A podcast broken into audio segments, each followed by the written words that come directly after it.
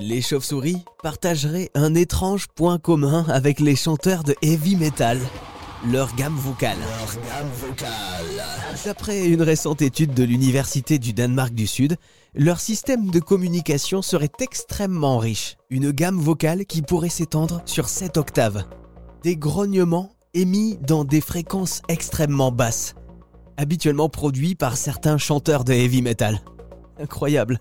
On en parle avec Jean-François Julien, chercheur au CNRS et au Muséum d'histoire naturelle. Euh, effectivement, elles, arrivent à, mobiliser la partie inférieure du larynx en, dessous des cordes vocales pour émettre des sons beaucoup plus graves.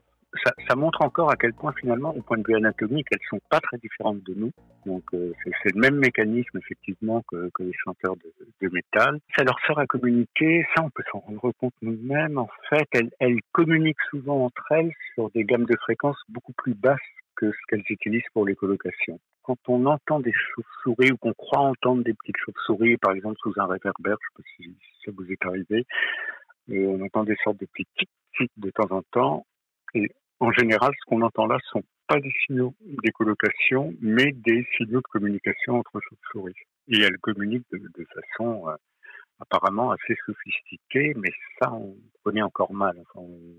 Sait pas encore euh, traduire tous les sons de communication qu'elles émettent, mais euh, elles en ont sans, doute au minimum une, vingtaine de, sons, différents pour, une espèce donnée. Euh, pour certaines, c'est encore plus. Il y en a beaucoup qui chantent aussi réellement. Les, les mâles chantent comme des oiseaux pour, attirer les femelles. Mais ça, c'est finalement un domaine bah, qu'on connaît moins parce qu'en fait, c'est l'écolocation qui paraissait très originale, qui, qui, a, vraiment...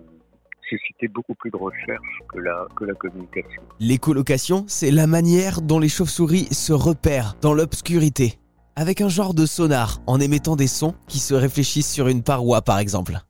La communication des chauves-souris reste donc à être étudiée plus en détail. En tout cas, ce qui est sûr, c'est qu'elles ont plein de choses à nous raconter.